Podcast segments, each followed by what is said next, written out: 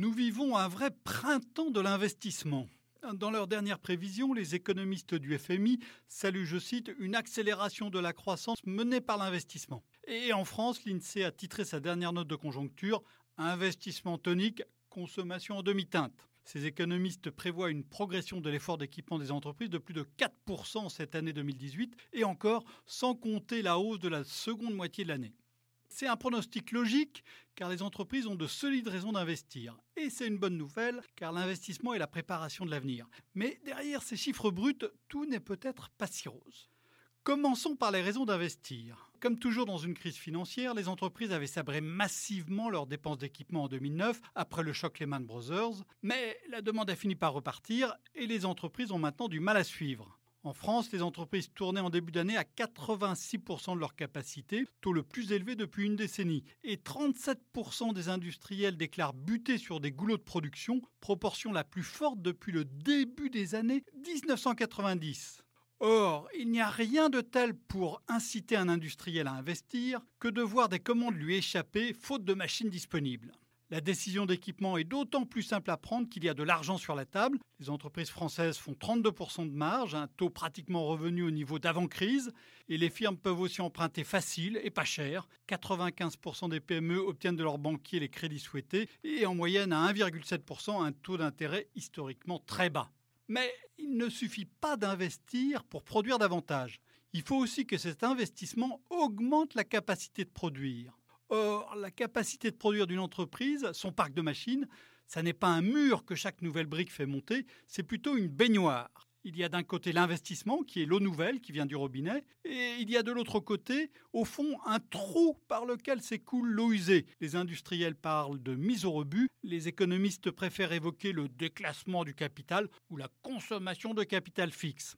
Or, ce déclassement s'accélère. Pour éviter que la baignoire productive se vide, il faut donc investir davantage. Alors vous allez me dire, pourquoi donc les entreprises mettent-elles leurs machines à la poubelle plus vite? Eh bien tout simplement parce qu'elles ne s'équipent plus de la même façon. Nous avons tendance à voir l'investissement comme l'achat de grosses machines qui tournent pendant des décennies. Un économiste, Alfred Chandler, avait remarqué il y a 40 ans que cette façon de voir venait des compagnies de chemin de fer. Mais les firmes du XXIe siècle achètent de moins en moins de locomotives. En France, les biens d'équipement font aujourd'hui 14% de l'investissement hors construction contre 24% en 1980. Et symétriquement, les ordinateurs et les logiciels sont passés de 10 à 24%.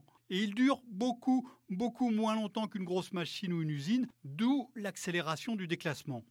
Pour comprendre ce qui se passe dans les entreprises, il ne faut donc pas regarder seulement l'investissement brut, ce que les statisticiens appellent la formation brute de capital fixe, mais les chiffres nets après consommation du capital. Pierre Sixic, économiste à la Banque de France, s'est livré à cet exercice. Il montre que le déclassement qui était de 15 à 16% de la valeur ajoutée jusqu'à la fin des années 90 chaque année atteint désormais 20 Autrement dit, il faut investir beaucoup plus qu'avant pour maintenir la puissance productive d'une firme. La correction affecte aussi la profitabilité des entreprises. Leur taux de marge net et non plus brut est ainsi passé d'environ 18% au début des années 2000 à 15% en 2016, ce qui le ramène au niveau de 1985, hein, selon les calculs de Pierre Sixic. Cette vision plus réaliste permet de comprendre pourquoi une poussée de l'investissement n'apporte plus aux entreprises les gains de productivité qu'elle permettait il y a 20 ou 30 ans. Il faut bien sûr se réjouir de la vigueur retrouvée de l'investissement, signature de toute vraie reprise, mais il ne faut pas trop en attendre. Là aussi, la révolution numérique chamboule la donne. Retrouvez tous les podcasts des échos sur votre application de podcast préférée ou sur leséchos.fr.